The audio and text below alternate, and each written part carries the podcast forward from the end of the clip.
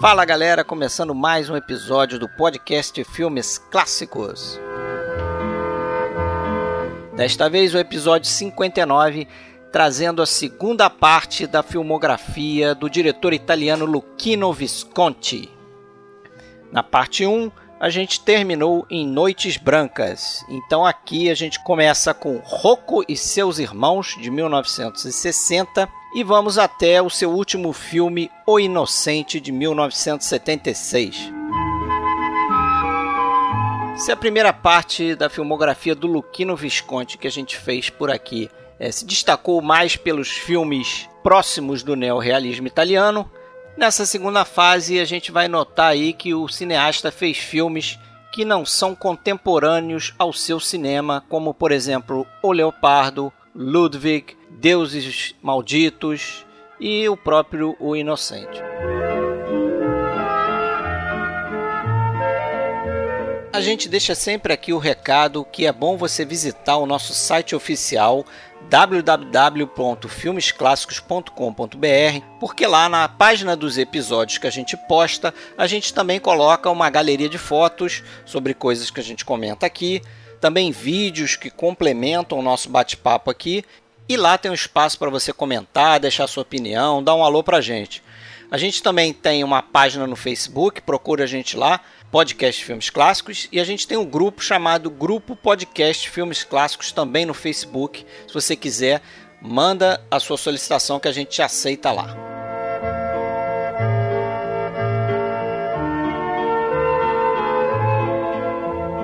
Então, beleza, estamos hoje aqui, eu, Fred Almeida, com Alexandre Cataldo, Fala de Blumenau. Beleza, Alexandre? Beleza, Fred. Tranquilo. Era pra gente ter aqui hoje a continuação com o Fernando Brito, mas o Fernando Brito lá da Versátil não pôde continuar, né? Mas vamos nós aqui continuar, né, falando sobre a filmografia do Visconti no episódio passado, né, que foi o primeiro, esse aqui é o segundo e o último. No o episódio, primeiro... episódio 55 aí para quem chegou agora e, e não escutou o anterior quiser procurar, né? É, o episódio 55, para juntar os pontinhos aí. A gente parou lá no Noites Brancas, né? Agora a gente começa aqui com o Rocco e seus irmãos. Toca aí, você que que tá liderando a coisa aí. Vamos lá. Então, beleza. Então, depois do Noites Brancas, né, de 57, o, o Visconde ele se dedicou novamente, teve mais um período de dedicação intensa ao ao teatro e à ópera, né, que nós já tínhamos falado no outro episódio que eram também duas atividades dele muito intensas. E inclusive nesse período ele montou a ópera Dom Carlo, uma das mais importantes da carreira dele. Depois em, em 60 ele volta então ao, ao, a mais um projeto de, de no cinema, né? É, e, e, volta um pouquinho ao, ao, que marcou o início da carreira dele, que seria aquela coisa do realismo e tal, fazendo então o Hulk e seus irmãos, né, um filme de 1960, que aliás é um ano é, marcante, eu diria, para o cinema italiano, né, afinal de contas os, tem pelo menos três grandes filmes aí de, de, talvez entre os principais dos diretores, né, o Antonioni com o A Aventura, o, o Fellini com o La Dolce Vita, são três filmes de 60 e três filmes com um, um tom, um, talvez até um elo de ligação entre eles, um tom parecido, que é aquela coisa da é, surfando um pouco naquela crise geral do, no, do, país naquele momento e tal. Então, uma sensação de desesperança, uma sensação de isolamento, de frustração e tal. E uma quase releitura, talvez, do neorrealismo, né? É, ah, tem uma relação muito forte mesmo com o neorrealismo esse filme, né? Apesar de é. estar num contexto já um pouco diferente, né? É, inclusive, muita gente diz que é quase uma é, continuação, eu acho essa palavra um pouco exagerada no caso, mas é uma tem um elo muito forte com o, com o La Terra Trema é, e a obra lá que, que gerou o La Terra Trema, o Imalavolha do Giovanni Verga, autor verista lá da Sicília. É o aspecto da família, né, dos irmãos, a mãe. Exatamente, é, que é a coisa da família, né, da família do Sul, que se desintegra, né, em, ao buscar uma coisa melhor, ao buscar uma um enriquecimento ou buscar uma condição de vida melhor acaba é, perdendo o, os seus valores de união e tudo mais, né? Então tem uma relação muito forte. É um filme que causou bastante polêmica, né, com a, com a censura oficial, inclusive o, os próprios é, políticos, alguns ministros italianos, eles é, fizeram é, campanha contra o filme no Festival de Veneza, né? eles chegaram a, a pleitear que o filme fosse tirado da, da, da, mostra e tudo, e apesar disso o filme ganhou, né? ganhou um prêmio no, no, Festival de Veneza, um prêmio especial do júri. Né? É, foi um filme que nos cinemas, na época, ele foi exibido é, até com em algumas cenas um, um tom mais escurecido para diminuir um pouquinho o choque né, de algumas cenas. É, acho que é um daqueles filmes aí que nós consideramos que quem está aqui é porque já assistiu, né? Então tem a cena do assassinato da Nádia, a cena daquele do estupro dela na, na frente do Rocco, né? O famoso, famoso episódio da, da ponte della Ghisolfa, né? Que, que é um trecho do filme que é baseado num, num romance de um cara chamado Giovanni Testori, né? Que é La Ponte della Ghisolfa. Então esse, essa cena era uma cena chocante, né? E, e, depois a do assassinato. Então essas duas eram cenas que, que eram escurecidas no momento da, da projeção. É, esse filme ele, ele sofreu um pouco com essa censura, né? Essa coisa que você falou e, ele, e, e eles tinham também a, a ideia de fazer a cena do assassinato, né? É, numa locação que acabou sendo, sendo vetada pelo, pela autoridades, pelas autoridades locais ali, porque ali também já tinha acontecido o assassinato de uma prostituta, né? Então eles acharam uma, uma coincidência muito bizarra e não quiseram é, é, deixar filmar ali onde eles pretendiam, né? E eles acabaram ter que, ter que arrumar outro lugar, né, para fazer. É, eu, eu, na verdade eu fiz confusão, né? Esse filme ele ganhou um prêmio especial do júri em Cannes. Né? Em Veneza ele ganhou o, o, o grande prêmio do, do júri. Né? E, e assim, é, é, esse filme ele. Bom, devo dizer aqui que é o meu filme preferido do Visconti, tá? de, de toda a filmografia dele. Eu já eu tinha essa, eu tinha essa opinião antes e agora revendo todos os filmes para fazer os podcasts eu mantive essa, essa minha preferência. Eu, eu gosto do, do novelão de, de três horas, né? Que, que ele praticamente que, que é o, o com seus irmãos. Ele eu, eu, eu, gosto muito dele também, mas ainda não é o meu preferido não. Ele é um dos meus três preferidos dele. Ah, tudo bem. opinião, como se diz, opinião é que nem bunda, né? É, mas, é, mas ela não tem a sua, mas mas assim também não é, né? É, não seria um com uma grande vantagem sobre o outro, entendeu? Eu acho. Uhum. Isso, é, três não, ali é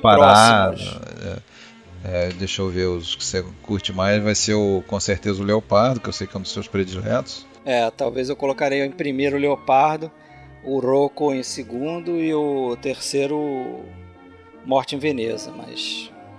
É.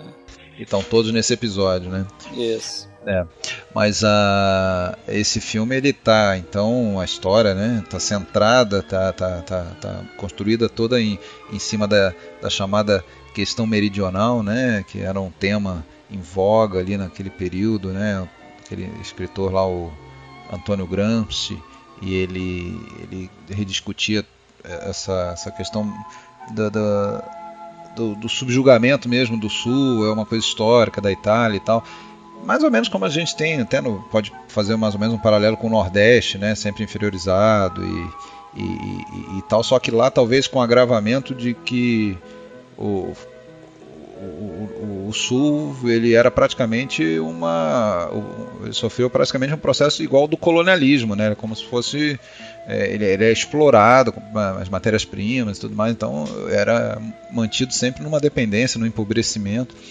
E o filme trata muito disso, né? Desse choque, né? Quando a família lá de, de Lucânia, né? Que é, é no sul, resolve migrar para Milão, Milão, Milão né? industrializada, Milão rica. Já tem um irmão lá, né? Que é o Vicenzo. Vicenzo, né? O mais velho, ele já foi antes e, e mas na verdade convidou, mas não convidou, né? Já que a família chega lá e ele não está nem um pouco preparado para recebê-los e tudo, né? É, e ele, e ele também não se envolve muito com a família, né?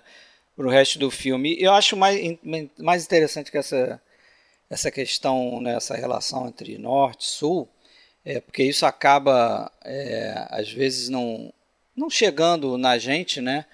É, totalmente, se você não conhece a história da Itália, um pouco da história e tal. Mas eu acho interessante essa forma como ele contou isso, né?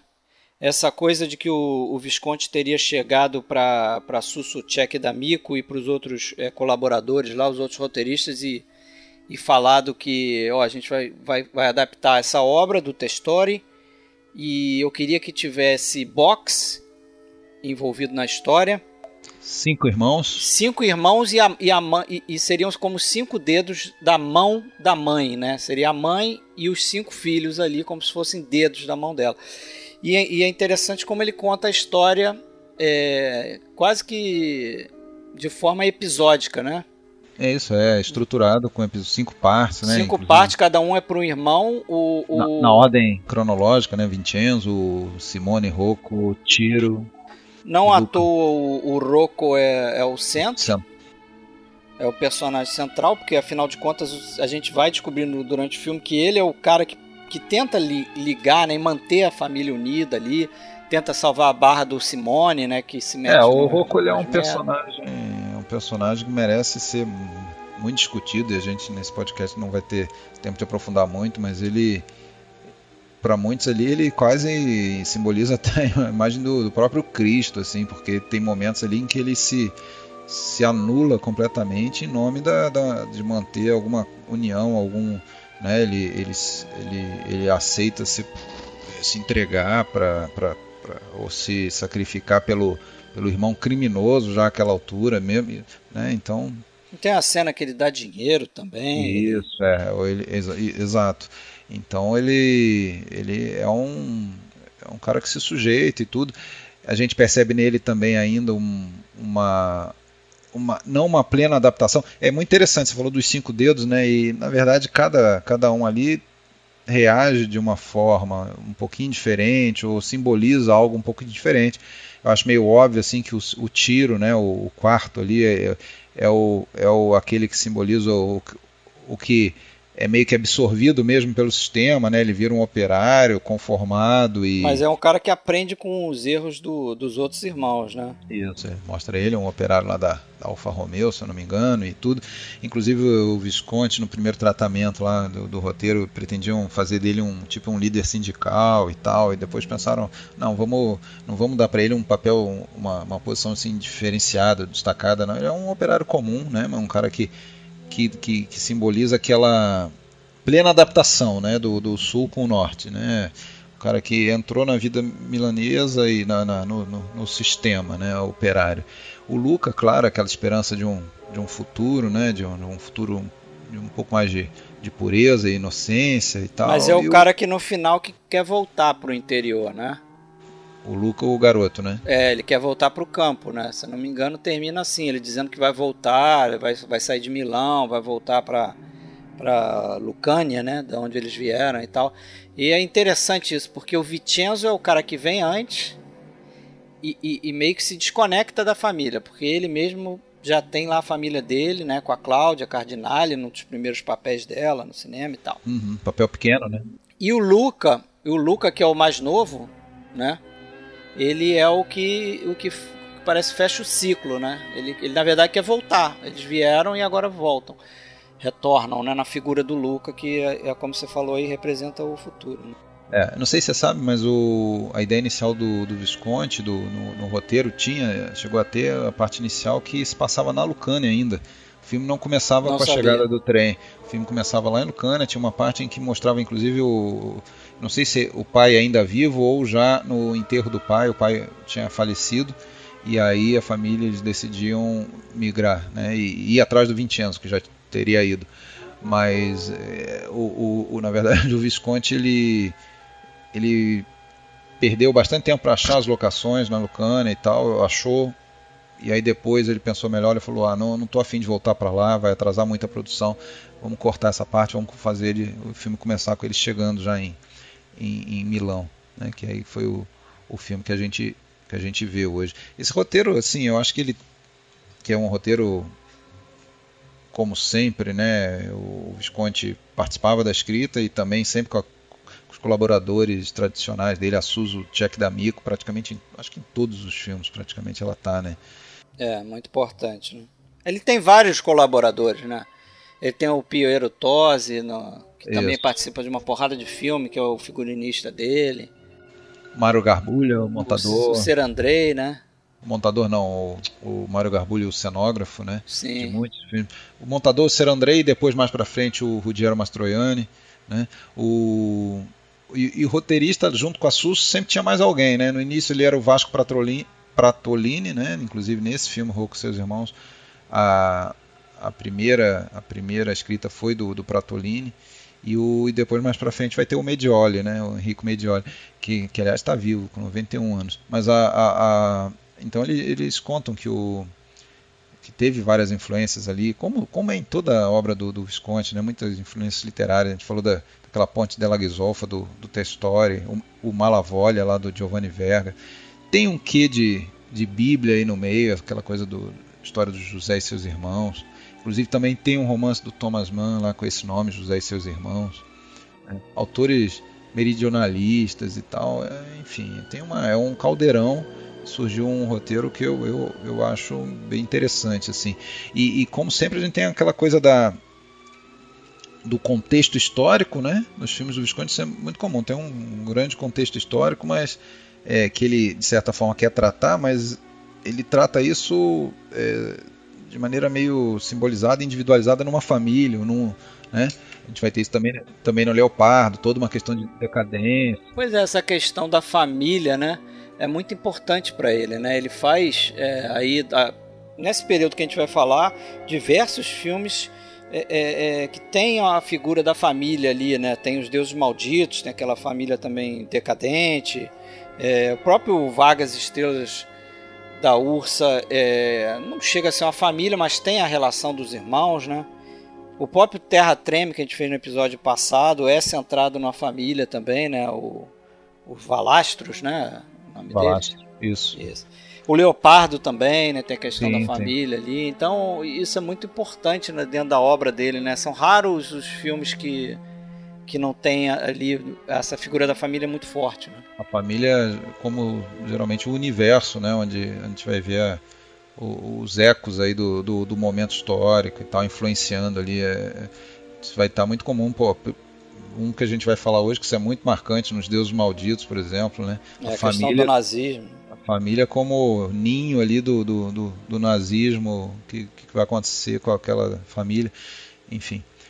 Pô, eu acho que vale falar dos atores, né, desse filme. Tem alguns ali que vão estar sempre junto com ele, principalmente o Alain Delon, né, um ator que ele, vamos, vamos dizer, ele forjou praticamente, ajudou a aparecer e teve com ele.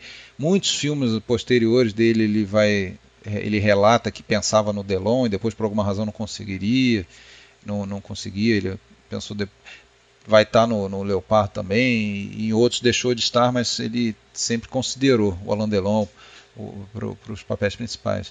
A Cláudia o... Cardinale, né, volta a filmar com ele no próximo filme, né? Isso. É, e depois também. Depois também Faz três né? filmes seguidos com ele. Né? É. Eu acho que ela tá mais. Tem mais um que ela aparece, tá? Depois eu vou lembrar qual que é, mas tem um que ela aparece num, só num flashback, assim, numa lembrança, uma coisa. Eu acho que é o Inocente. Não estou lembrando agora exatamente. Esse eu não consegui ver. Aí ah, tem, tem grandes atores ali, né? Renato Salvatore, a Anne Girardot, né, que faz a, a Nádia, a prostituta, que é um elemento ali maligno, né? Que, que entra naquela família trazendo já o, o embrião do, do, da destruição, né? Os irmãos vão meio que se duelar depois por ela e tudo, né? O, o, o, o, Simone é um cara que, porra, ele meio que simboliza a decadência de toda a família, né? Ele como pessoa, né? Você vê que quando, na primeira cena, quando o trem está chegando em, em, Milão, ele, ele é super gentil, ele acaricia a mãe, o, o, irmão Luca, ele é, ele é... E depois ele é o cara, assim, que se torna violento, se torna corrupto, né? Se torna... É, ele é, assim, ele é o, o palco para decadência mesmo, né? Agora, tem uma, tem uma coisa que me incomoda nesse filme, né? Que passa alguns anos ali, né? na história. Passam, passam alguns anos, né? O, o Hokusega serviu o exército depois de um tempo. Em algum momento chega a se falar, eu acho que de dois anos, pelo menos, que passa ali nessa ao longo da, da história. Pô, e o Luca não cresce um centímetro. Foi parado no tempo ali, né? É. Moleque. Agora, se pra, só para fechar os, os, atores, não sei se você falou tudo, mas falar da, da mãe também, né? Não esquecer da Katina Pachinu, que era uma atriz grega, né? Sim. E sim. que chegou inclusive a ganhar Oscar, para quem o pessoal deve talvez lembrar dela no Por Quem Ensinos Dobram, naquele filme com o Gary Cooper, Ingrid Bergman. Ela ganhou Oscar por esse filme, né? Oscar de coadjuvante. É mesmo, eu vi esse filme há muito tempo, não, não lembrava que ela estava não. E ela tem bem o estilo da mãezona italiana, né? Apesar de ser grega e tal, ela, ela passa muito uhum. bem como mãezona italiana. Né? É verdade. É verdade. E o, e aí tem uma cena, além da, da, cena violenta lá do assassinato da Nádia, que tem toda uma simbologia, ela parece quase uma crucificação, né? Ela, quando ela percebe que vai ser morta, ela abre os braços assim e tal. E o, além disso tem uma cena que eu gosto bastante que é que aquela cena no telhado do domo, né, em que do, do Alan Delon com a, com a Nádia, depois quando eu acho que quando eles se reencontram meio que por acaso, né, quando ele saiu do exército, eles tomam uma bebida, depois vão passear e e, enfim. É... E a gente vê, vê as pessoas passando lá embaixo em foco, né? Tem uma profundidade de campo enorme. É, ali, tem. que é aquela cena em que ela meio que se, ele diz para ela que ele vai abrir mão dela, né? Por causa do irmão, quer dizer, tu vê que ele ele está sempre preocupado com com, com, com a irmão, união, né? né? E com a união da família, né? Porque se ele não, não deixar ela pro irmão, o irmão vai entrar em parafuso, entendeu? Ele quer salvar o irmão. É, aí ela fica pé da vida com ele, né? No caso, com razão. Mas enfim. Ah, inclusive o, o Salvatore e a Girardot foram casados aí na, na vida real, né? Ah, é? Você sabia até a morte dele. O, o Simone. Sabia não. É, no final ficou com ela mesmo. É isso aí. Mas aí eu acho que uma frase que simboliza o que, que acontece no final é. Não, não lembro qual personagem. É, eu acho que é o Roco mesmo que fala. Nós, nós somos todos inimigos, é isso que nos tornamos, inimigos. É, você vê a família tão unida, né? E atrás da.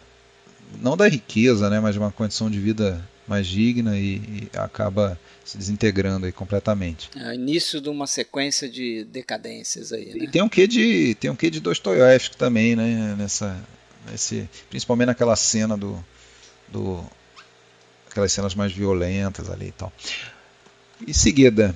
Em seguida. Vamos passar pro próximo? Vamos, vamos lá. Ah, 62 ele trabalhou num filme de episódio, né? Que era algo até comum no cinema italiano, né? Esses produtores é, o, de Laurentiis e tal, eles adoravam fazer é, filmes assim, né, com quatro, cinco episódios, chamavam quatro, cinco figurões aí para dirigir cada um seu episódio. Então esse esse de 62 foi o Boccaccio 70, né? Filme acho que com quatro episódios em que De Sica, o Fellini, Fellini o né? Mario Monicelli e o Visconti, cada um dirigiu o seu episódio. Histórias do Cesare Zavattini, aquele roteirista lá do Ladrão de Bicicleta e tal. E eles trabalhou no. O, o Visconti dirigiu o episódio Il Lavoro, né? O Trabalho, com a Home Schneider, né? Aí ele apareceu, botou no cinema aí, iniciou, iniciou a parceria dele no cinema com a Home Schneider. Eu acho que ele já tinha dirigido ela no teatro tinha gostado bastante e meio que passou a representar assim a, aquela imagem né, da, da, da, mulher ideal, aquela coisa e tal. Então, em alguns filmes também ela vai, vai aparecer. Né? Eu acho que é um filme não é importante assim dentro da, da carreira dele em comparação com outros, mas também não é de todo ruim. É interessante, é um bom entretenimento ali. É, eu gosto da, da Home Schneider nesse, nesse filme. Ela, aliás, o personagem dela é Pup, né? Que por acaso é o nome da, do amor da, da juventude do Visconti, né? Ele era apaixonado por uma Pup. Que, Eu e, lembro um pouco desse filme. É, e, e, tem aquela coisa de uma crítica ao, à instituição do casamento, né? Porque a, a, ela, a mulher descobre que o cara teve casos e tal, então ela resolve é, passar a cobrar para ele quando ele quisesse ter alguma coisa com ela, né? Então é meio que uma vendo o casamento como se fosse uma prostituição generalizada e tal. É, é legalizada, né? Uma prostituição legalizada, quis dizer. E aí, em 63, né, em seguida, ele vende o Leopardo. O Leopardo, né, que é o que é o seu predileto, talvez, então. É o meu predileto. Inclusive nessa revisão continua sendo. É um filme que eu. E também eu li que seria o preferido do Scorsese, mas a gente já conhece a história, né? Uhum. Scorsese tem uns 100 aí filmes empatados nessa posição de preferido. Ele é meio que nem eu, né? O filme meu preferido é, é, é o que eu acabei de ver, né? É.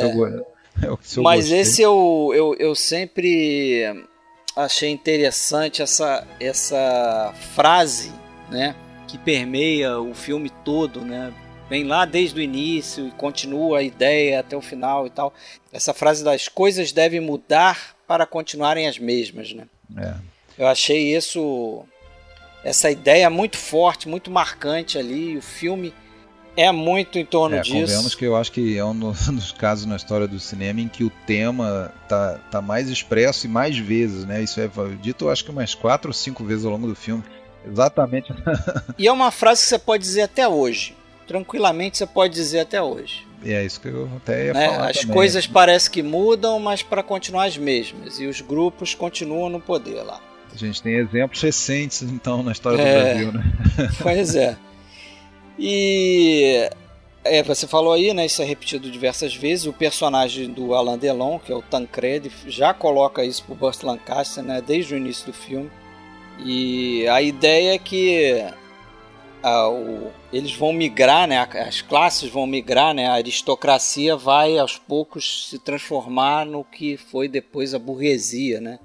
Então, na verdade, é, tem aquela, aquela figura da revolução ali, a gente imagina que as coisas estão mudando e que a, a, a posição do, do príncipe de Salina, que é o personagem do Burt Lancaster, vai, vai de alguma forma ele vai de alguma forma perder essa posição e o, o, sobrinho dele, que é o Tancred, que é o Alain Delon, meio que tranquiliza ele dizendo que as coisas têm que mudar para continuarem as mesmas, né?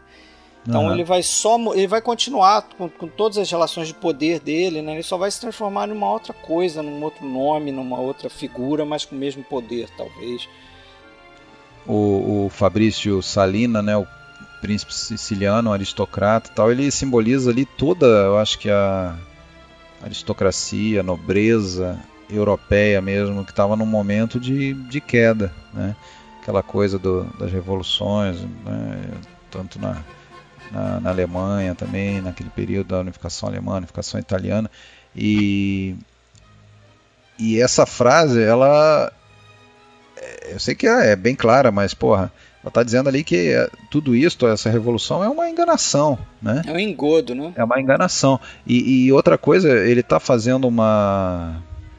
Ele está fazendo uma crítica também à própria é, é unificação que, como mesma coisa que acontece quando a gente estuda história, estudou na escola a história do Brasil, né? Muitos acontecimentos são passados, são mostrados nos livros de história de uma maneira heróica e tal, e que na verdade no, no fundo não é nada disso, né? São oportunismos, né? É. É, conveniências e, a, e e, e, esse filme ele, ele que ele é a gente esqueceu de falar uma adaptação do romance de um cara chamado Giuseppe Tomasi de Lampedusa né, o único romance dele. O único né? romance dele, póstumo, inclusive, que virou best-seller em seis meses.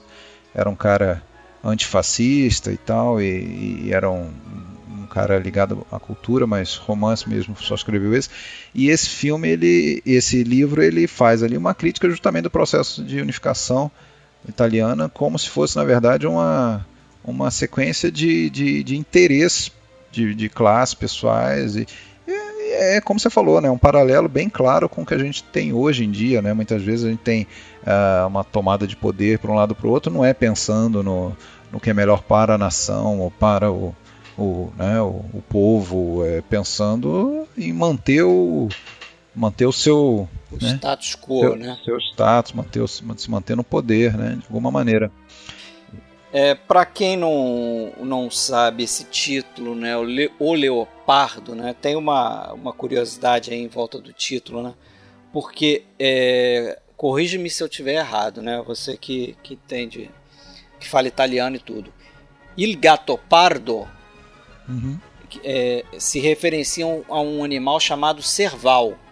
Uhum que é uma espécie, é um felino também, mas é uma espécie de um, de um guepardo miniatura, vamos dizer assim, né? Porque é interessante que, que no italiano é Gattopardo, que seria esse cerval, né? Na é. França, o filme foi chamado de O Guepardo, que é aquela tita, que é aquela. Uhum. aquele guepardo mesmo, aquele grande, que corre pra caramba e tal. E nos Estados Unidos e no Brasil chamaram de leopardo, que é outro animal, quer dizer, são três é. animais diferentes, né? É. E, e, mas parece que o, o, o, esse cerval se referencia um, ao brasão, né? Do, do brasão do Salinas da, lá. Do Salinas lá, que, é. que teria esse animal e tal. E também acho que faz é, é, referência à figura do Burt Lancaster ali, né? A forma como ele se comporta no filme e tal. Ele é um cara que ele passa realmente aquela noção da decadência, né? Como a gente falou, principalmente nessa segunda etapa que a gente está tratando hoje, é um cinema muito decadentista, né? Que é, parece que isso aí era era muito caro ao Visconti esse tipo de, de, de, sentimento. Inclusive os autores, né, que influenciaram principalmente ele, também são autores meio que é, Thomas Mann, o, aquele o Danunzio lá do último filme dele, tudo. Então a gente percebe já um cara desde o início que meio que sabe que o tempo dele está se esgotando, né? É, e eu acho isso que eu acho interessante também no personagem dele, porque ele, ele tem a plena consciência que o tempo dele passou, e aí a gente tem toda essa questão da melancolia, né? O personagem dele é muito melancólico, só que ele é um cara que aceita a mudança, eu acho. Ele não é, não é aquele, aquele tipo de pessoa que as coisas estão mudando e ele tá ali toda hora é, reclamando, ah, porque no meu tempo era assim, que agora tá acontecendo isso, não sei o que. Ele meio que abraça essa mudança, não uhum. sei se como uma estratégia de sobrevivência, né? Apesar de que ele reconhece ali na figura do sobrinho dele que agora é o tempo do sobrinho, é, é da juventude do sobrinho. E isso acho que fica muito claro no, no final do filme, né? Aquela grande cena do baile e tal. Aquilo para mim é uma, é uma, metáfora disso tem aí. Tem uma certa disputa, né, para dançar com a. Para dançar e tem um comentário, acho que acho que é da Cláudia Cardinale que ela faz um, um, um comentário de que ah você ainda dança muito bem. Alguém faz um né? comentário, né? é. Alguém faz um comentário desse para ele como se assim, porra, seu tempo passou, mas você ainda dança bem. É, só lembrando que a figura dela é essencial justamente nessa conformação, porque ela é filha de um, comerciante rico, né? O burguês, o Sedara, os, os Sedara, a família, né? É. Então, a união com aquela família para trazer o, o lustro do dinheiro, né? Na, na nobreza que está perdendo ali o status é fundamental. É, e que, que é o pai dela é o, é o ator Paulo, Paulo Stopa, né? Paulo Stopa, mas um da trupe, né? Do, Outro da trupe que está no filme é o padre do início, ele é o Rômulo Vale. Rômulo né? Vale também, mas o, o Paulo Stopa, ele, para quem não, não lembra do rosto dele, ele é, é, aquele velhinho que leva a Cláudia Cardinale no Era Uma Vez no Oeste. Uhum, no... Quando ela chega na, na estação de trem, uhum. ele é que pega ela e ele é, o, ele, é o, ele é o condutor da charrete, né? E isso eu achei um negócio interessante também, ó, besteira, uma curiosidade besta mas no Era Uma Vez no Oeste ele leva a Cláudia Cardinale até o marido, né? Só que ela chega lá, o marido tá morto. É. Família tá morta. E, e, nesse filme é ele que introduz a, a Cláudia Cardinale e a, a, família ali do, do príncipe de Salina. Né? Ele é o treinador do, do, do boxe lá, né? Não é? Também no, no, no Rock Seus Irmãos ele é um, dos, é um treinador. É, é, não lembrava, mas é, é ele. E o, outra, outra pessoa presente nesse filme, atriz também querida do, dele, do teatro, principalmente a Rina Morelli, que faz lá no. faz uma empregada lá no Sedução da Carne, que a gente já tratou, e dessa vez ela é a, ele é a esposa, né, do. É, do Bert Lancaster. Né? A esposa totalmente deixada de escanteio, né? Ele tem amante e tal. É isso que é interessante, né? Da, a gente vê que é um cara que vive meio de, da imagem, né? Daquela imagem. No entanto, ele tem uma vida já meio complicada mesmo, né? É, totalmente, desvio da é. imagem. Uma cena muito bonita, né? Claro, é a cena do, do baile, né? Eu acho que essa cena é sempre muito comentada. Foi uma cena que levou dias e mais dias para ser filmada, 300 figurantes, figurinos é, estonteantes, vestido da Cláudia Cardinale, é sempre comentado. Que tava também ela, na, na acho que no né, auge da exuberância dela ali nesse filme. É, eu, eu acho assim, ela tá bonita, ela tá muito bonita, só que ela tá uma com uma beleza natural, eu acho, assim. meio rústica. Ela não tá é glamorizada. Não tá, tá glamorizada. É. Tem a questão é... da sobrancelha dela lá, que eles deixam como é que tá, né? Aquela coisa. Como se ela. Mas é o personagem dela, né? Porque em tese ela é uma mulher do interior ali, da Itália, né? Não é uma mulher da capital, da cidade grande e tal. Então ela tem a beleza dela lá, naturalmente. E, e, e, acho que foi, foi bem feita a caracterização dela, né? É, e tem uma cena dela e aquela, aquele, aquela sequência em que ela e o Alain Delon meio que quase que brincam de esconde-esconde e um celeiro, entra, não, ele entra no armário ah. ou ela entra no armário, agora eu não me recordo, mas que tem um, um jogo de, de, esconder e depois eles atravessam diversas portas, que é até uma coisa que também remete ao senso, que tem uma cena magnífica da, da, da do Farley Granger e da ali da Vale, vale atravessando portas e tal. Isso é uma cena muito bonita. E o vestido dela ali, super chamativo, né? Acho que vermelho. Não, a gente pode falar, já estamos falando de ator, outros atores que aparecem nesse filme que são conhecidos. O Sérgio Reggiani. Lembra dele? Lá, sim, faz aquele faz administrador da fazenda, eu acho, né? Don Tite tem uma cena até muito bonita em que ele conversa, né, no, no meio de uma caçada, ele conversa lá com, com o personagem do. Isso, é importante aquela cena, né? ele é um ator. Importante. Ele é um ator italiano, mas que fez muito filme francês, né? Fez filme com o Jean-Pierre Melville, com o Jacques Becker, né? Ele tá Becker. naquele La Ronde do, do Max Opus. Casquedor. Casquedor também, né? Do, do Becker, ele tá. Ele tava naquele filme que acabou não saindo do Clouseau, O Inferno, né? É, também. Ele, o rosto dele é conhecido, né? E tem dois atores aí, talvez é, novatos, que vão ficar ah, famosos no, no Western Spaghetti, né? Que é o Juliano Gemma e o Terence Hill, né? Que, que no filme vem com o nome de Mario Girotti, lá o, o crédito dele, né? Mario Girotti, isso mesmo. Mas eles fazem dois é, oficiais, né? Do exército ali, ficam é, aparecendo na casa é verdade. De tempos em tempos e tal. Tem que destacar esses dois atores aí porque estão num papel num papel papéis interessantes, né? Começo de carreira é. e tal. Ah, e tem que falar que ganhou Palma de Ouro em Cannes, né? Esse o, Com certeza. Leopardo. Foi uma sequência de filmes premiados aí dele. Vamos seguir? É verdade. Vamos só fazer um, falar um detalhezinho que eu achei interessante. Diga. Burt Lancaster, porque a gente não falou muito dele. Ah, sim. E que tinha todo um, um problema de o Visconde não aceitar o Burt Lancaster no início, né? Ele queria o Laurence Olivier, né? Ele queria o Laurence Olivier, ele queria o Nikolai Cherkasov, que é o Ivan o Terrível, né, nos filmes do Eisenstein. E eu cheguei a ler que eu cheguei a ler que ele que chegou, ele chegou a cogitar ele próprio fazer o, o Salina. É, porque ele, ele, deveria ter semelhanças ali, né, com a história do Salinas. Acho que tem muito, muita relação com a história do Visconde, né, porque ele era um conde também e tal. Conde Vermelho. Conde Vermelho. Mas é... aí parece que veio a 20th Century Fox com a grana pesada e falou: oh, vocês querem dinheiro, estão precisando de dinheiro, eu meto 3 milhões de dólares aqui, mas você tem que escolher é, um desses três atores americanos aqui para estrelar o filme. Era o Burt Lancaster, acho que o Spencer Tracy e um terceiro que eu não me lembro qual era. Mas que eles acabaram escolhendo o Burt Lancaster e depois o, o Visconde, porra, rasgou elogios pro Lancaster, né? Dizia que, que o, o personagem necessitava de um, de um cara que fosse misterioso, né? E o Burt Lancaster é uma das figuras mais misteriosas que ele conhecia.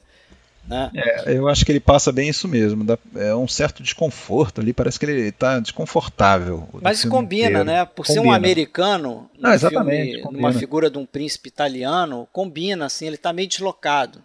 Agora, tem que reconhecer que incomoda com certeza muita gente é a questão das dublagens, né? Ah, sim. Aliás, pô, é um fato recorrente na filmografia do, do do, do Visconti e no cinema italiano desse período ele como todo é, essa mania de trazer atores estrangeiros, americanos muitas vezes. Então a gente tem lá, ah, já lembrei aqui o próprio Farley Granger lá no, no Censo, o você vê aquele filme do Antoniano Grito lá, já tinha o Steve Cochran, um cara lá de filme no ar e tal.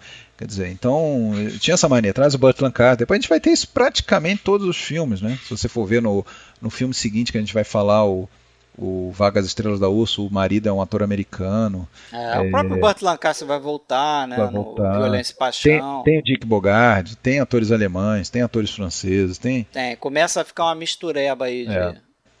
Tem até a Ingrid a... Tulin. Ingrid Tulin, né? É difícil ver a Ingrid Tulin num, num filme que não seja do Bergman, né? Até causa uma certa estranheza. Mas vamos fechar esse filme então só com mais uma, um, um, detalhezinho que a gente não falou do Giuseppe Rotuno, né? Ah, Baita do, do, diretor de fotografia é, e que tem uma coisa interessante que antes do Barry Lyndon eles tentaram aquela cena do baile fazer a fotografia só usando velas, né? Luzes de velas, que é algo que depois o, o Kubrick vai conseguir lá com o seu diretor de fotografia fazer no Barry Lyndon. Só que aqui ainda não tinha aquela tecnologia que o Kubrick tinha anos depois da, das lentes mais rápidas e tal. Ele, acho, que, acho que ele pegou lente da, que a NASA usava para fotografar o espaço e tal. E aí conseguiu atingir esse efeito. Né? Aqui não, eles tiveram que dar uma reforçada lá com luzes e tal para poder fazer aquela cena do baile. Mas por mim, podemos passar para o próximo. Tá. Não, depois de, de, de, de Leopardo ele tem mais um, uma sequência de peças, direções teatrais e depois em 65 ele faz um filme que era para ser, e eu acho que é realmente um filme até menor dentro da, da carreira dele, a gente não vai perder muito tempo com ele aqui, né? Apesar de, de ser um filme que eu gosto, assim. Eu Também que, gosto. Eu não, não conhecia. Mas é um filme menor, é um filme confinado, é um filme de, de, de, de câmera quase ali, com, com poucos personagens. E ele começa, na verdade, a partir desse momento, a, a, a uma sequência de é, histórias que culminam com uma tragédia, né? É, não, e também temas ousados, né? Tabus também, né? Porque aqui a gente tem a, a relação incestuosa entre os dois irmãos ali, né? O personagem o Jean Sorel, né? Que é o irmão do, da personagem da Cláudia Cardinale né, que é a Sandra, e ele é o Gianni. São dois irmãos e, na verdade, ela está casada. A questão do incesto já ficou no passado, era coisa da infância, adolescência deles, e ela casou. Mas ele ainda nutre uma esperança. Ele nutre e volta, ele aparece para acabar de arruinar o casamento dela, né? É, eu, eu, eu acho esse filme, cara, eu não, não, não tinha visto esse filme, vi aqui pro podcast. E eu achei interessante porque ele me lembrou bastante, né? Claro, guardadas as devidas proporções, um cineasta brasileiro chamado Walter Hugo Cury. É verdade. Você deve conhecer. Uhum, pelo pouco que eu vi dele. É Noite verdade. Vazia, é, o Garganta do Diabo, Na Garganta do Diabo, que é um filme dele com a Odete Lara, que é bem assim também, se passa dentro de uma casa, tem uma tensão sexual, não tem essa questão do, do incesto, do incesto, né? Acho que não tem isso, mas tem uma tensão sexual ali, porque tem uns, uns, uns rebeldes que invadem a casa, e tem Odete Lara, tem o pai dela, não sei o que. Outros filmes do, do Cury, por exemplo, Amor Estranho Amor, que é aquele filme que hoje todo mundo só lembra pelo lance da, da Xuxa com o menino, né? Até uhum. ali, pô, tem essa, essa ousadia de botar uma questão da, da pedofilia ali, né? Uma mulher mais, mais velha com um menino e tal. Então acho que é um, é um filme que, que achei legal pelo, pelo ambiência do filme, né? Diferença, essa tensão e tal, é muito bem feito. Ele ele foi produzido pelo Franco Cristaldi, né, um produtor com quem o Visconde já tinha feito Noites Brancas e que era famoso aí por é, ser econômico, filme barato, filme, então até por isso o filme é ambientado em, né, de uma maneira mais é, local, localizado dentro do apartamento praticamente o tempo todo, né? Tem, é. tem uma, é, e, e, o, e o Visconde fala, né, abertamente, né, que que ele, ele gostava de, mesmo de, de abordar temas aí tabus na sociedade e tal, a questão do incesto, né, e, e, e realmente é, é, um tabu. Novamente aí a gente tem o roteiro com a, com a Suzo, né, o Medioli, trabalhando nesse filme, ganhou o Leão de Ouro em Veneza, não é, um, né, não, não é um filme qualquer, foi, foi premiado, né? E o, mas realmente ali a gente começa a ver que ele começa a focar muito mais no, no, no, no indivíduo, né? Do que num, no, realmente num contexto mais histórico. Acho que a questão de realismo fica bem afastada, assim, né? não, não, não tá mais preocupado com questão social. É, consta que o Visconti era muito crítico do, do, do da questão da, da, da, dos movimentos, né, movimentos estudantis que começaram a pipocar nos anos 60. Ele não, ele não, não, ele tentou se afastar um pouco dessas temáticas e de, de um novo cinema, de uma coisa assim. Até por isso ele começa a se voltar mais aí para se fechar, né, na, nas temáticas dele, vamos dizer assim. É. Em seguida ele teve estrangeiro, né, mas só que também sempre nos intervalos de um filme para outro ele dirigia algumas peças e tal. É, ele teve aí um período em que pulou de, de projetos em projetos para filmes. Inclusive ele foi nessa época é, com, é, sondado e, e, quase começou a trabalhar na, num projeto lá do, do De Laurentiis, naquele, naquele filme A Bíblia, que seria também dirigido em, em grupo, aí seria um pedaço ele, um pedaço Orson Welles, acho que o Bresson, e no final acabou ficando com o John Huston o filme todo, né? Não sabe qual que é o, a ah, Bíblia sim, sei, filme, sei. então ia ser uma parte dele e tal. Ele, che... ele pulou de galho em galho, ele chegou a pensar em fazer algum, alguma adaptação de Macbeth. É, um outro filme ele cogitado nessa época foi uma história chamada O Jovem Torles, que era sobre um, uh, um, um rapaz sádico, um personagem sádico, cruel alemão, né? Então é, que seria meio que o germe do nazismo, aquela coisa toda, não fez esse filme, mas de certa forma ele está depois repercutido lá no Deus Malditos, né? E aí, nesse meio tempo, sem, sem nada é, concreto, ele acaba dirigindo mais um episódio da, um, de filmes episódicos ali, como aquele, né? Nesse caso, eram acho que cinco diretores e tal. Um filme que eu, porra, eu acho um saco, não gosto, que é o as, é, a Bruxa Queimada Viva, né, um episódio dentro do, do filme As Bruxas, de 67. É, e aí, o que tem de interessante nesse filme é que tem, a gente tem a Silvana Mangano, né, que, é que, que é uma atriz que vai estar com ele até o final da, da carreira e, e ele próprio chegou a dizer em certo momento que ela ela lembrava a própria mãe dele, né? Então ele passou a ter uma relação com ela assim, meio que de como se ela fosse simbolizando a, a, a figura da mãe, né? Tanto é que ela vai ser a mãe lá no Morte em Veneza, ela vai ser a, a mãe em qual outro filme? No... Ela tá no Violência e Paixão também. Né? Tá no Violência e Paixão, ela tá no, no próprio Ludwig, né? Ela é amante do, do Wagner, né? Do personagem do Wagner e tal. Eu acho um filme fraco e outra coisa interessante é que ele tem a primeira parceria, a primeira aparição em filmes do Visconti do do cara que era companheiro dele, né? Que era o rapaz, o, o, Helmut Berger, né? né? Que é, era um jovem austríaco, ator austríaco aí que foi propulsionado por essa união com, com o Visconti, né?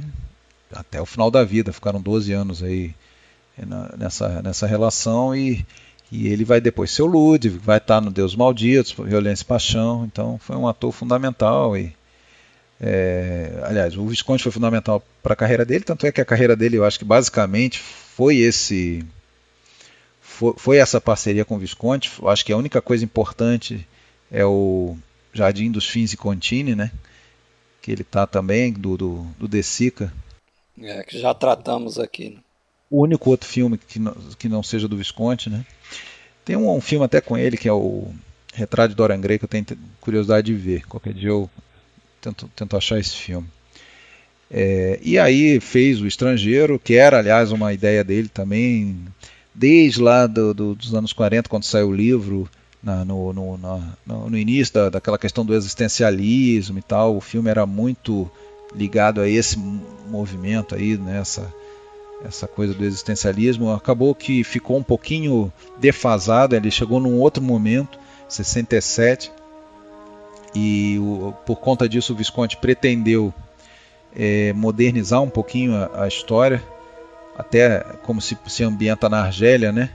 Ele quis trazer para a Argélia da, daquele momento histórico ali da independência, da guerra de independência, só que aí a viúva do, do, do Alberto Camus que era o autor, é, rejeitou, então ele acabou.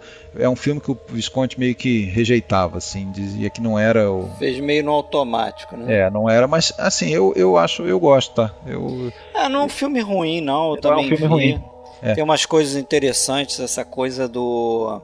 Essa ideia do personagem do Marcelo Mastroianni, né, que comete o um crime lá e tal, pra gente, pra mim, ficou a impressão de ser legítima defesa, mas o julgamento dele, ele é mais julgado pela forma como ele reagiu à morte da mãe no início do filme né, do que pelo crime em si. Então, que era mesmo, que era mesmo a, a, o teor do livro, né? Ele foi é. ficando bem fiel por causa dessa exigência da viúva do, do autor.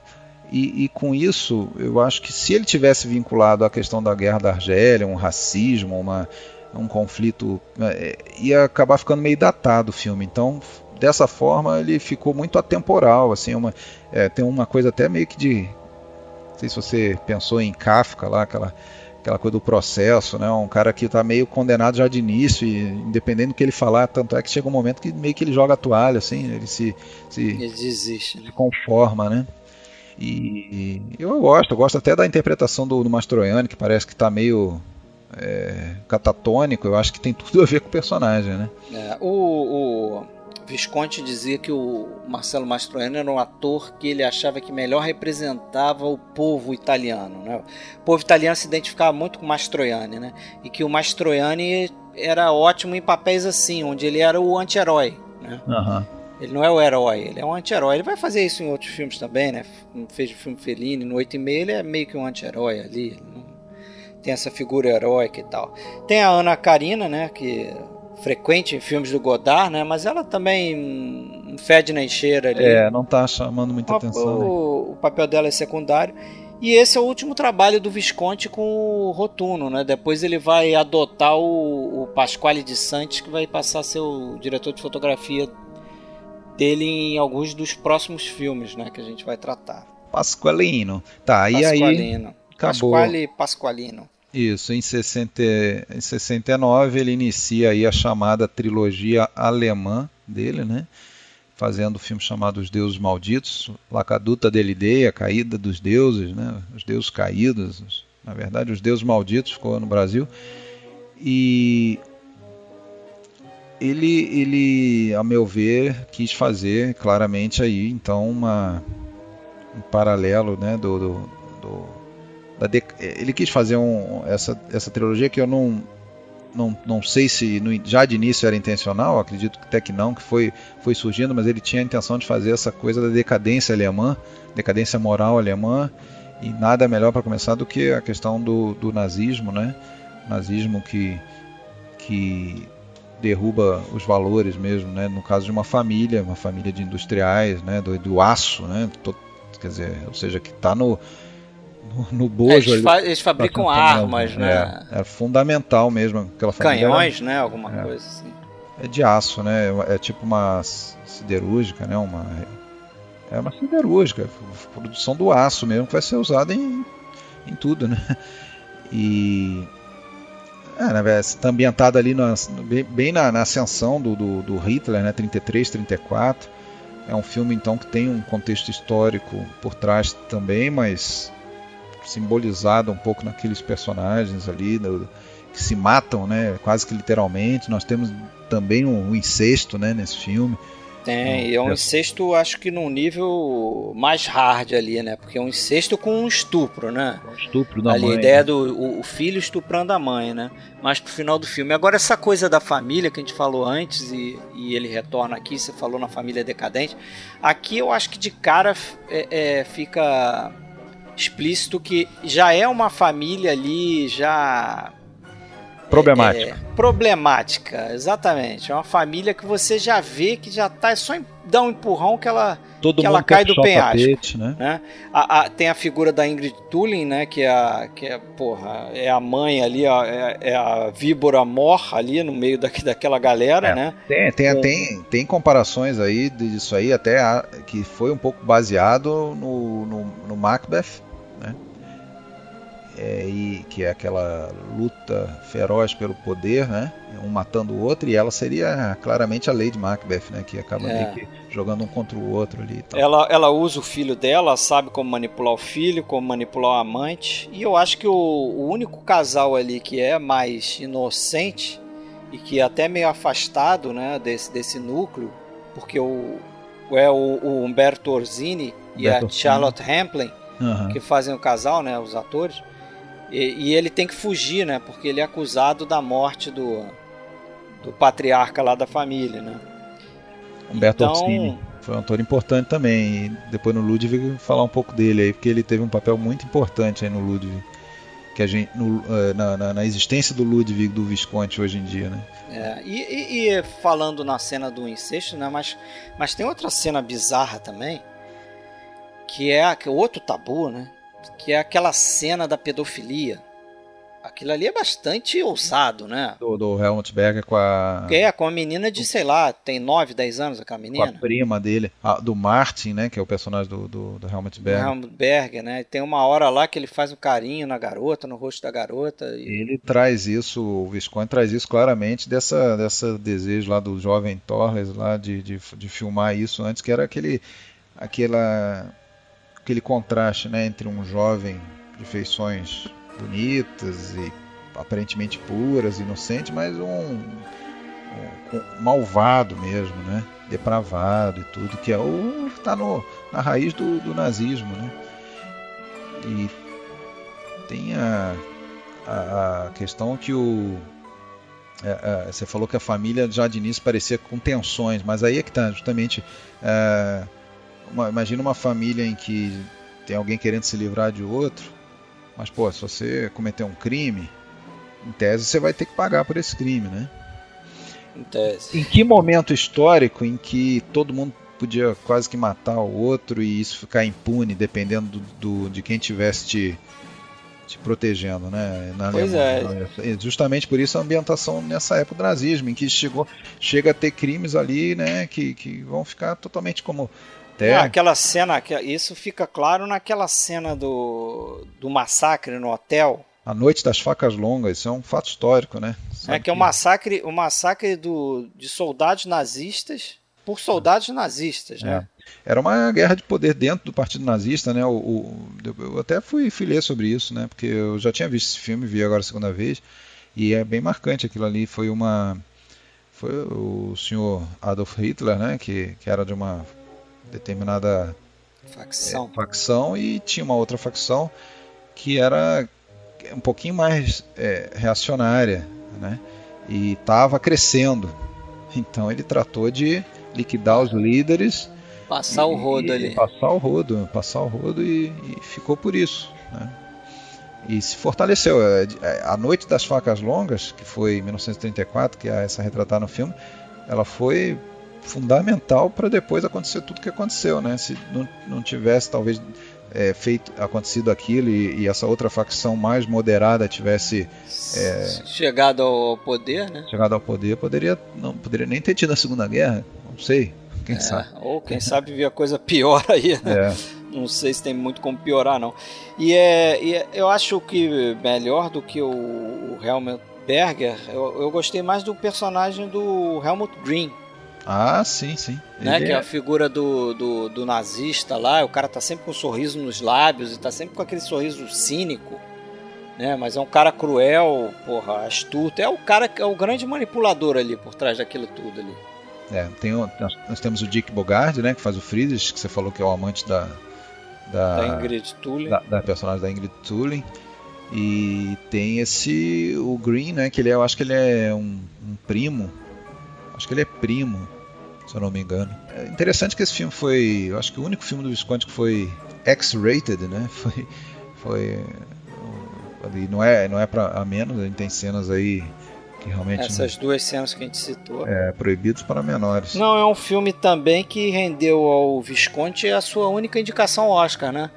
Mas não como diretor, como roteirista, né? Porque esse uhum. filme foi indicado a roteiro na cerimônia de 1970 e o Visconti estava entre o, um dos autores, era um dos autores do roteiro, né? Então ele teve a indicação, não levaram, mas ele foi indicado. Ah, eu até anotei uma fala do filme não muito não muito longe do início, em que os personagens do eu acho que do Bogard do Helmut Green se olham, estão conversando e até estão na frente de um espelho fala assim: a moral privada é morta, a nós eleitos tudo é permitido. São palavras de Hitler. É, é, Bandalhaço total, né? Dizer, é a base do, de tudo que viria, né?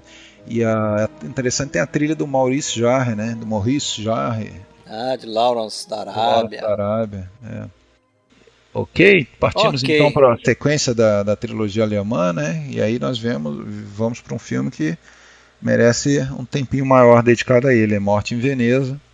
Né? Isso aí é um dos meus é um, preferidos. É, também, um dos meus filmes dele preferidos, Morte em Veneza, que é, bom, esse filme, quem viu sabe, tem a figura do adolescente, né? Que é o Tadio, um adolescente polonês que está no hotel é, em Veneza com a família e com a mãe, os irmãos e tal, e cabe dizer que a busca do Visconde por esse ator rendeu né, uma, uma odisseia, ele percorreu é, vários, vários países e tal, testou dezenas e dezenas de, de rapazes na Hungria, na, na, na, própria Polônia e na Escandinávia. Isso está retratado no documentário né, que ele fez para a RAI. Exatamente, que é o a la ricerca di Tátil. É alla, isso? É, alla ricerca. ricerca, alla ricerca. A, a, procura, a procura de Tátil, que foi. procura um, de Tátil. Acho que tem uma meia hora mais ou menos. Que realmente. É quase um extra de DVD, é, né? Exatamente, deveria ser, né? É, na época não se tinha isso, mas. É. E, e é interessante que. É inter... eu, eu, eu, eu, eu vendo ali, o que eu acho interessante é que é, é aquilo, né? Depois que a gente já viu o filme, já conhece o, o Bjorn Andersen, que é o ator, é, ele fica sendo perfeito para o papel, mas realmente nenhum dos outros que aparece ali antes é, convence como o Taisio, né? A gente realmente eu acho que ficou fácil, assim, que eu quero dizer é que meio que ficou fácil na hora que apareceu ele, que eu acho que o próprio Visconde deve ter sentido isso, falando, porra, é ele, né? E foi, foi lá na Suécia achar o, o Bjorn, Bjorn Andersen. E tem, um, e, e tem umas histórias curiosas, né? Diz que o, o Visconde levou o, o Bjorn Andersen é, para uma boate gay. Foi, o moleque foi. tinha 16 anos, porque ele queria que ele, que ele começasse a observar o maneirismo, como é que o, o, as pessoas se comportavam ali e tal. Né? E aí o, o Andersen foi e tal, mas disse que ficou muito constrangido porque o pessoal ficava de olho grande para cima dele, né? Uhum. e, e, ele ficou meio assim, tipo, pô, teve que dar uma desconversada ali. Você já viu como é que tá a cara dele atualmente? Ele é ator, né? Ele é, continua sendo ator, trabalha e tal. E eu vi, mas é quase irreconhecível assim, não. É bem, exatamente, bem reconhecível, né? Não, não guarda traço ali do, é. do jovem Tágio. Agora, eu acho é, legal nesse filme é que, primeiro, é um filme que completamente independente de diálogo, Sim, né? muito visual. Os diálogos que acontecem no filme não servem muito para contar a história. Talvez um pouco lá daquela explicação da, da, da epidemia que está chegando em Veneza, não sei o quê. Mas mesmo assim, você percebe no visual, né? E o filme é muito fundamentado nessa, nessa coisa do, do, do, plano e contraplano, né, das reações do personagem do, do Aschenbach, né, mais um Aschenbach na, na filmografia do, do Visconti, que é o personagem do, do Dirk uhum. Bogart, né, como ele olha para o Tádio e, e, e, como é que ele reage àquilo e tal. Então é um filme que realmente não Aqui até quase dá para dizer que é um filme que não tem muito contexto histórico, que a gente está focado na individualidade, mas um pouquinho tem, porque a gente está em 1911, né, que está se aproximando da Primeira Guerra e vai mudar completamente o cenário da Europa, né? Ali naquele hotel a gente tem aquela coisa ainda antiga do, do, do, do meio que século XIX, da, das pessoas ricas e tal, e isso, isso, tudo muda, né? Então tem um pouco ali da, do fim de uma era também, né? E Também, né? além recorrente. do fim do, do, da decadência pessoal dele, né? Depois a gente pelo flashback fica sabendo que ele é um cara que perdeu a filha e tal, e provavelmente arruinou o casamento, parará. E, e vai lá. Ele é um compositor. Ah, aliás, esse é um fato importante que a gente tem que falar, né? Que na obra do Thomas Mann, Morte em Veneza, trata de um, de um, de um escritor, né? É, o, o Askenbach é um escritor. E no, no, no, no, roteiro isso foi mudado para um compositor. Né? porque, segundo Visconti, era mais fácil retratar num filme um compositor do que um, um escritor e tal, até. E para fazer uma rima também com a música que ele usa, né? Que é do Gustav Mahler. É, Gustav Mahler que inclusive também tem muito de, biogra de, de, de biográfico esse personagem do Gustav As é, Aschenbach, né? Inclusive o primeiro nome, né? Ficou igual ao do Mahler. É, que era homossexual, que era um cara atordoado tudo mais. Então tem, tem tudo a ver, né? Esse filme fica no, e tem várias pistas disso, a própria música, como você falou, né? Que, que, que tá permeando o filme, a música eu do acho, Mahler. Eu acho a música do Mahler, principalmente essa Adagietto, Adagietto, Adagietto, é. que toca no, no início no final do filme, é, é, é é um desses filmes que a música casa muito bem com as imagens, né? É, é difícil você É dissociar as duas coisas. É tipo o 2001, Odisseia no Espaço, né? Aham. É, o filme funciona muito por conta da trilha sonora, né? Seria outra coisa. Se bem que dá para pegar essa música e colocar ela, por exemplo, no- na cena final de uma novela da Globo. E as pessoas É. vão assistir, vão achar linda e não vão saber que aquilo ali foi chupado Morte em Veneza. Eu estou falando daquela novela Amor à Vida, de uns anos atrás aí, em que na cena final o personagem do, do Antônio Fagundes na praia, sentado do lado do. Aquela novela que teve aquele personagem famoso do Félix lá, ó, tal. Então ela senta lá do Félix e tal, e tem uma cena bonita de reconciliação. É uma cena que em si pare... le- lembra do Morte em Veneza e com aquela mesma música do Mahler. Pô, aí a pessoa não sabe disso, por quê? Porque não assistiu Morte em Veneza. É, pois é. Tem uma outra, uma outra, um outro aspecto interessante que eu fiquei pensando, é, revendo esse filme, né? Esse eu já tinha visto.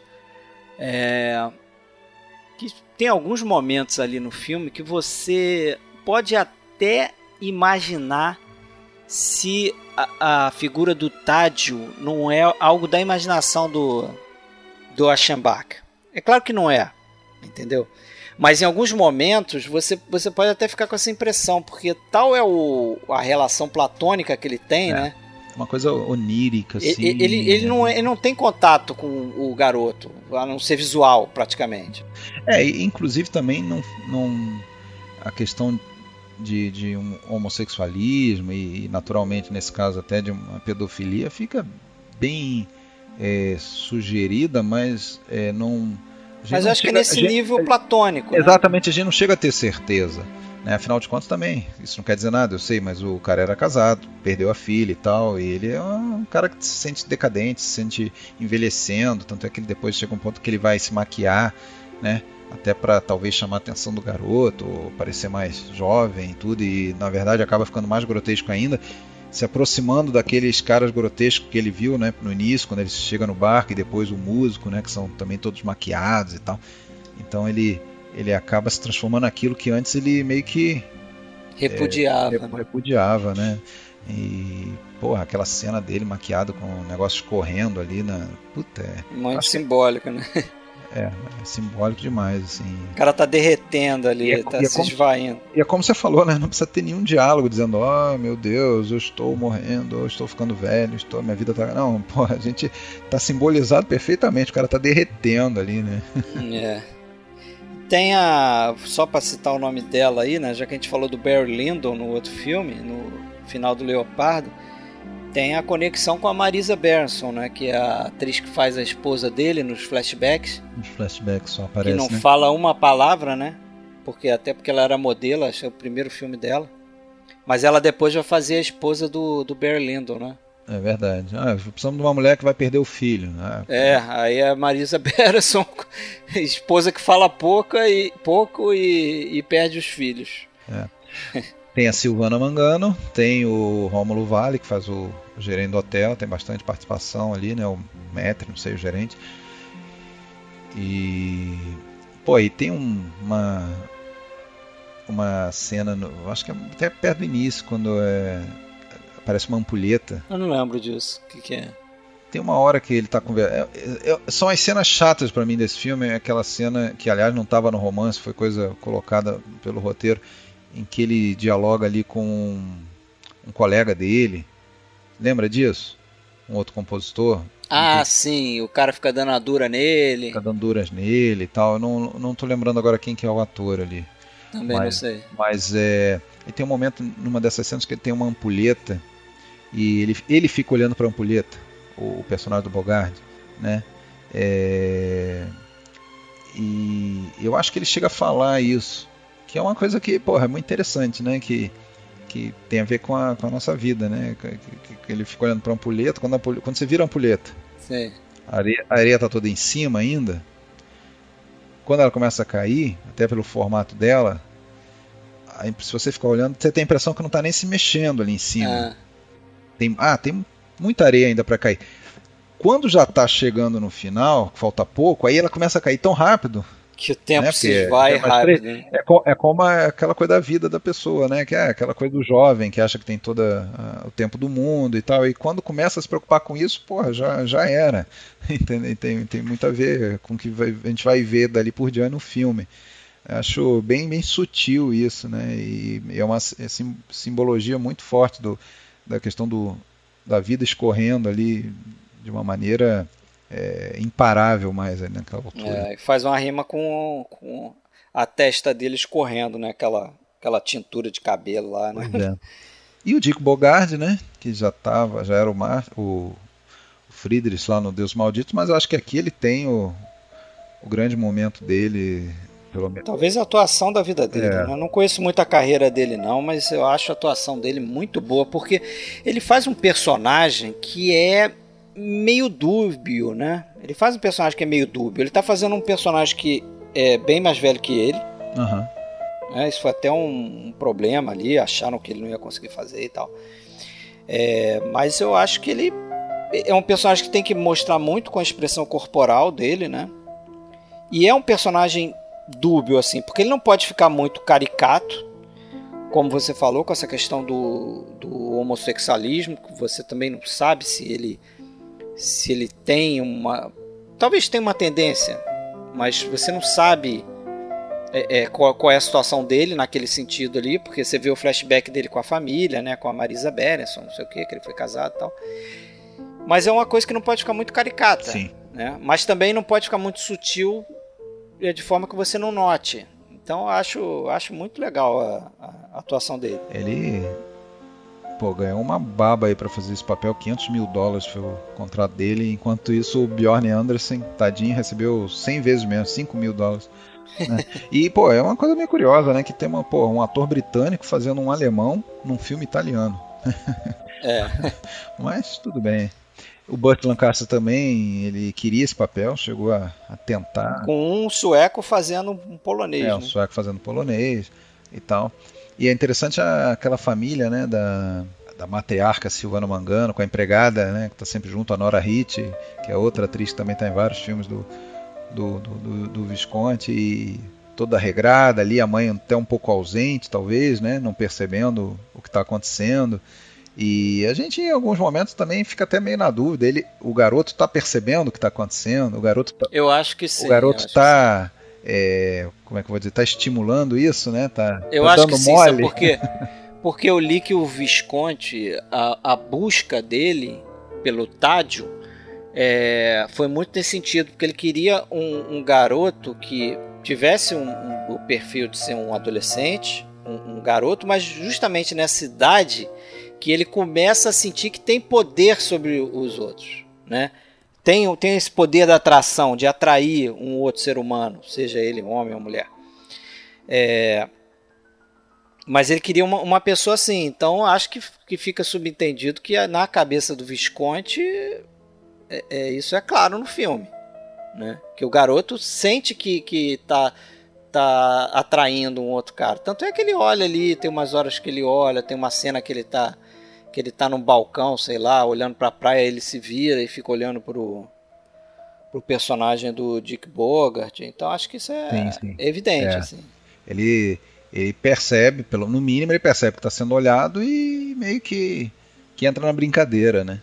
É. E é uma coisa curiosa que eu anotei aqui, que também mais uma simbologia, né?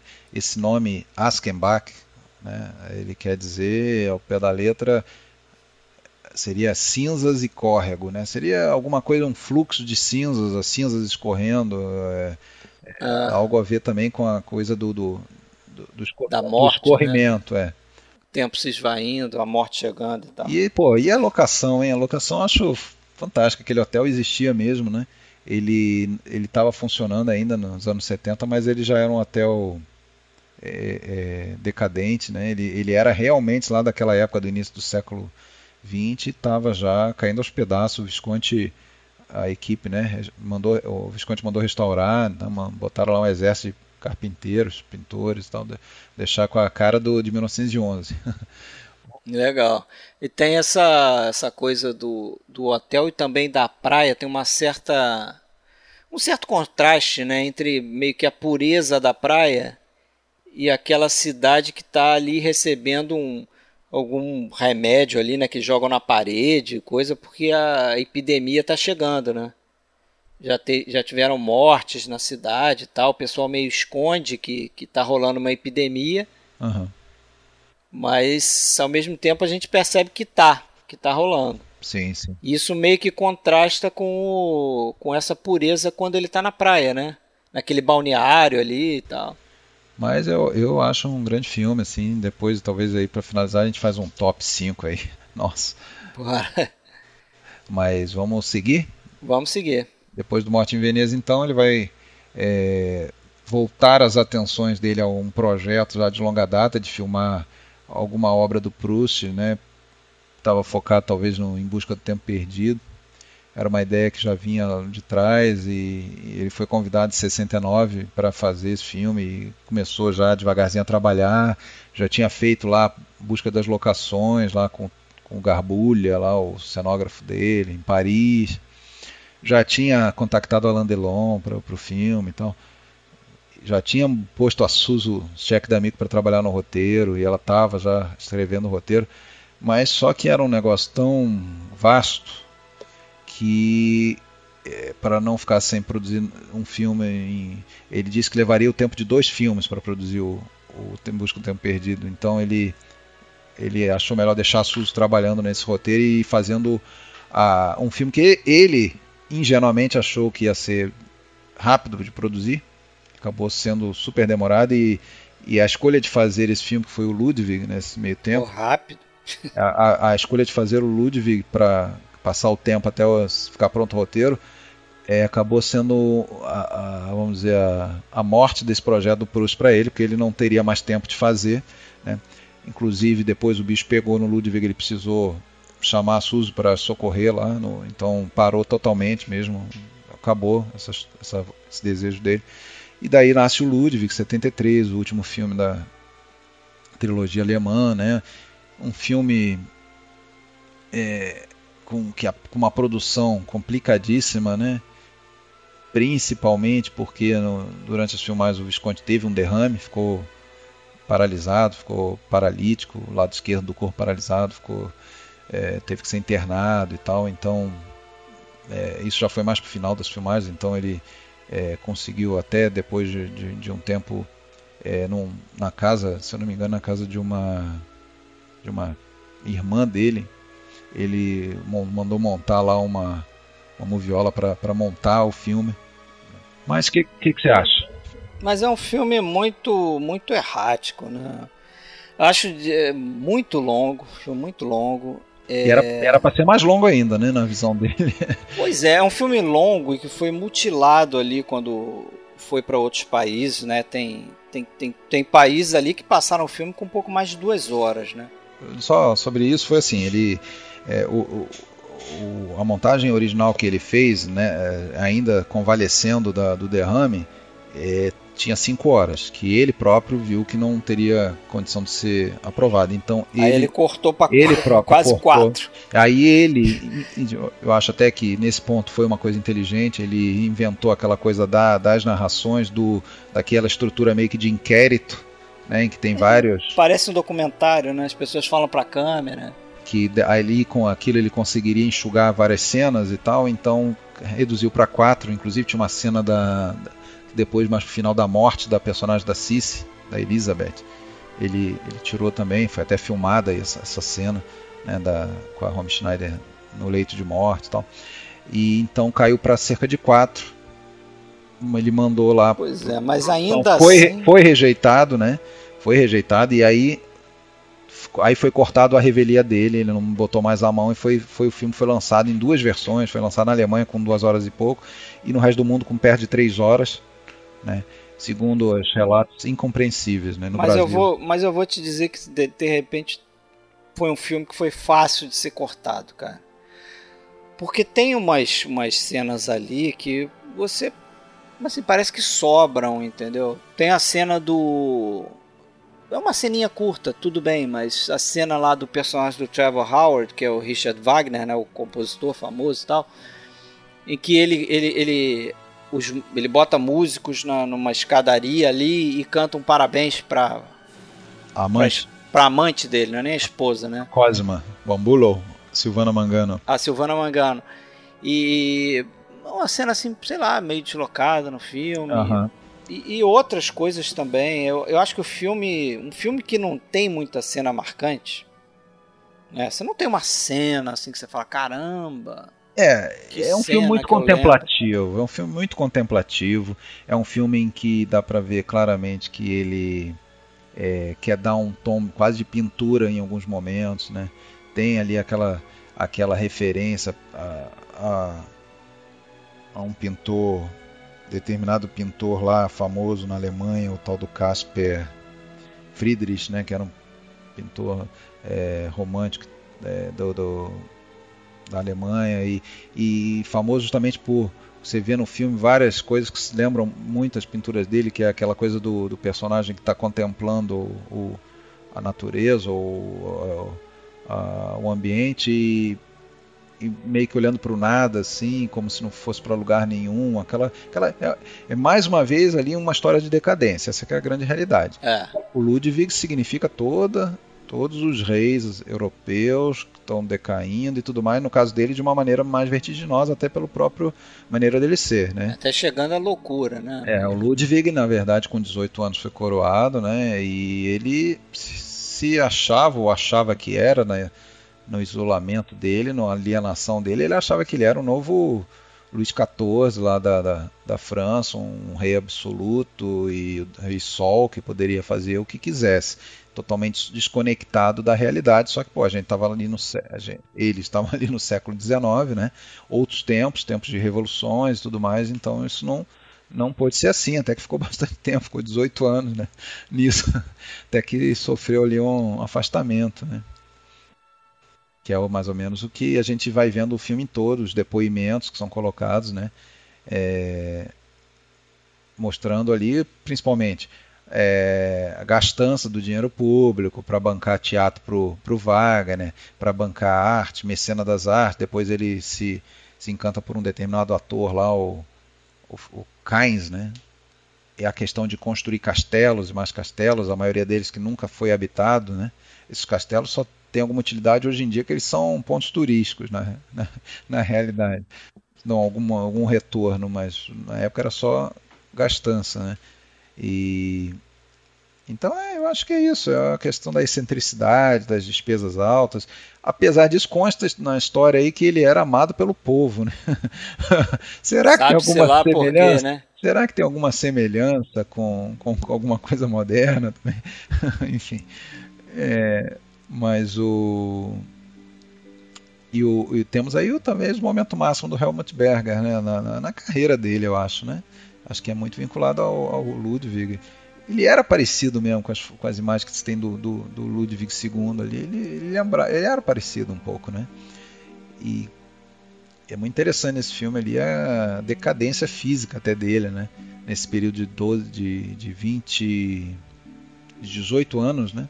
Que o Ludwig reina, né? Ele, você vê até que a, os dentes dele apodrecem e tudo e ele meio fica meio monstruoso, meio isolado, meio, né, totalmente. Ele vivia num mundo particular, né, acima, se achando acima de, de qualquer tipo de controle, né. Principalmente ali aquela questão da, daquela gruta que ele ia, meio que para um, quase um conto de fadas, assim, totalmente desconectado da vida, assim. Tem o Gert Frub, né? Tem o Goldfinger aí nesse filme. Tem o Goldfinger, até demorei para reconhecê-lo é. ali. Tá, mas tá diferente mesmo. Tem o Trevor Hall também, tá meio que irreconhecível. Eu acho irreconhecível ali. Não sei. É, o Frobe eu achei mais irreconhecível, ele faz o padre, né? É. E. Bom, e aí depois, o que, que aconteceu com esse filme? Ele foi lançado dessa forma, o Visconde rejeitou o filme. Né? É, a Suzu conta eu até achei bem emocionante esse depoimento dela que eu vi no extra ali, que ela que o Visconti já quando estava no final da vida mesmo é, propôs a rever todos os seus filmes em companhia da Suzu e quando chegou a hora do Visconti, cronologicamente na sequência, quando chegou na hora do Visconti ele nem, não quis nem ver, né? ele não considerava um filme dele. O Visconti não, o Ludwig, né? É o, o Ludwig, quando chegou na vez do Ludwig ele nem quis ver, né? E aí ele faleceu em 76, a gente ainda vai falar dos dois últimos filmes dele, mas é, em relação ao Ludwig, depois da morte dele em 78, uma série de, de colaboradores dele frequentes aí formou uma, uma empresa para com o objetivo de, de comprar os negativos desse filme e remontá-lo na maneira que seria do Visconde, que é essa que a gente tem hoje. Acabou ficando com cerca de 4 horas. Né? É. É, tudo bem, a gente questiona, mesmo assim nos parece um filme é, bom, não, pelo menos não, não, não parece um filme que está sem sentido, né? Não, faz, não. faz sentido, só está sobrando, né? Tá sobrando, tem muito sentido ali negócio. É, tem, tem sentido demasiado. Já entendi, pode cortar. e aí tem o Medioli, foi o Medioli, o Perutosi, o Garbulha, Suso e, e depois, e principalmente eu ia te falar do, do Orsini, que nesse filme faz um, um dos depoentes, na verdade, que é, é amigo até do, do Ludwig, e até o final ele tenta meio que defender o Ludwig, né? não sei se você lembra, no final ele, ele ainda tenta aliviar para o lado dele, não, mas pô, não sei o que, vão prender ele e tal, confinar ele no outro castelo lá. E o Orsini até tem uma coisa curiosa, porque ele, ele não estava na cena da coroação no início do filme, ele não apareceria, né? E essa cena foi filmada no, no fim das filmagens e o Orsini estava tava lá, ele era amigo do Visconde, o Visconde ficou meio com pena dele, falou: ah, "Aparece lá, a gente arruma alguma coisa para você". Aí quando chegou lá, só faltava filmar aquela cena e ia levar vários dias. Ele fala, ele falou: "Bom, o que, que você acha aí que você podia fazer?" Ele: "Ah, tá, eu vou, posso ser o cara que leva a coroa". Bom, então ele foi o cara que apareceu mais naquela cena, né? Porque aparece pra caramba, o cara levando a coroa ali e tal. Ficou lá o Orsini, que não estava nem escalado, conseguiu uma. um grande papel ali. Né? o papel principal por causa da cena. Mas o. E, esse, e ele botou bastante dinheiro ali na, na, nessa restauração, como todos dessa, dessa empresa ali. É. E aí fechou a trilogia alemã, né? Agora realmente estava se encaminhando, lembrando que o Visconde aí se recuperou dessa, desse derrame, dessa paralisia, mas naturalmente já estava com a saúde deteriorada, já estava meio depressivo, então mesmo assim ainda fez dois filmes, eu acho que é, não vou dizer brilhantes, nada, mas bom, bons filmes, né? Você não sei se chegou a ver, acho que não, né? O Violência Paixão. Não, não. É um filme não consegui ver. É um filme bem intimista também, um filme confinado, assim, num apartamento em Roma. Tem novamente o Burt Lancaster fazendo um professor já, é, um, um professor que vive meio que recluso, cercado de livros, de pinturas e tal. Até interessante que o título desse filme original é Grupo de Família em Nuno Interno, que é, na verdade, um, em inglês é Conversation Piece, que é um tipo de pintura. Aquela pintura inglesa em que tem ali é, famílias, tem crianças e tal, em, em algum determinado evento. É um, é, um, é um, estilo de pintura, um tipo de pintura, e é o, é, o, é o tipo de pintura daquele quadro que domina o início do filme. O, começo do filme todo é em função de um determinado quadro que, a, que faz daí entrar na, na vida do cara uma família de novos ricos ali, também comandada pela Silvana Mangano que aluga, que ela quer alugar um apartamento, uh, o andar de cima do apartamento dele, que está meio vazio, para viver ali com o amante, ou para é, deixar o amante morando lá, e estranhamente, né, a filha e o namorado, o, a, a, filha e o namorado, né, e, e eles são barulhentos, né, quebram o apartamento todo, querem mudar tudo, querem modernizar. E aí tem uma simbologia muito clara do, do, do, do cara que está também decadente, né? É, de um cara de outro tempo tendo que aprender a lidar com uma nova sociedade, com novos valores e tudo mais, né? Mas é um, é um filme interessante, não é ruim não. Não é, não é ruim não. Tem novamente o Helmut Berger, tem umas cena, cenas muito é, sexualizadas, inclusive que ele presencia uma orgia, né? e daí é, é e até cria também ali uma certa relação de, de, de meio que de sedução até é, do, do, do, do professor do Burt Lancaster com Helmut Berger. É um filme bem interessante, tá? É, eu pretendo, pretendo ver, até para fechar aí a filmografia dele. É, então não vou nem falar como que acaba, né, para não te dar tá. spoiler. Mas só lembrando que, só lembrando que a gente teve lá desde o Vagas Estrelas da Ursa, o personagem incestuoso que morre no final, né? É, depois a gente tem o, os Deus Malditos, que praticamente todo mundo morre no filme. Tem o Morte em Veneza, que, no, que, o personagem morre. Tem o Ludwig, né, que a gente nem comentou, daquele suspeitíssimo suicídio do, do, do Ludwig na vida real, né, que está no filme. Então tem uma sequência aí né, no, de, de, de tragédias no final. Depois, então, vamos para o último filme, que é o, o Inocente, né? filme de 76, é o último filme do Visconti. Pouco antes aí do filme ele sofreu uma queda, quebrou quebrou o fêmur, se eu não me engano, e, e precisou ficar em cadeira de rodas mesmo dirigindo esse filme.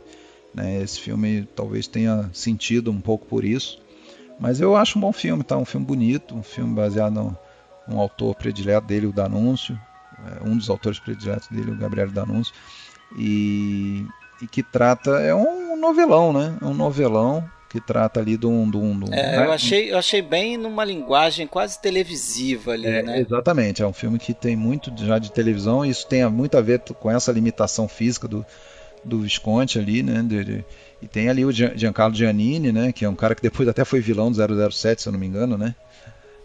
Tem um, eu não lembro qual Ah, filme. é verdade, é verdade. É. Com, com Pierce Brosnan, eu acho, ou é Isso. com o... Eu acho que é com Brosnan. Eu acho que é com Brosnan. Ou é com Dalton. Não, acho que é o Pierce não, não, Brosnan. Com Brosnan. Com Brosnan. E ele faz o Túlio Hermile, que é um, que é um nobre que, que, assim, que não mede esforço aí para se satisfazer pessoalmente, passar por cima da esposa. Da... E é um cara que toma um revés, né? Porque ele tem um amante, né? Todo mundo sabe, até a esposa e tal. E quando a esposa descobre.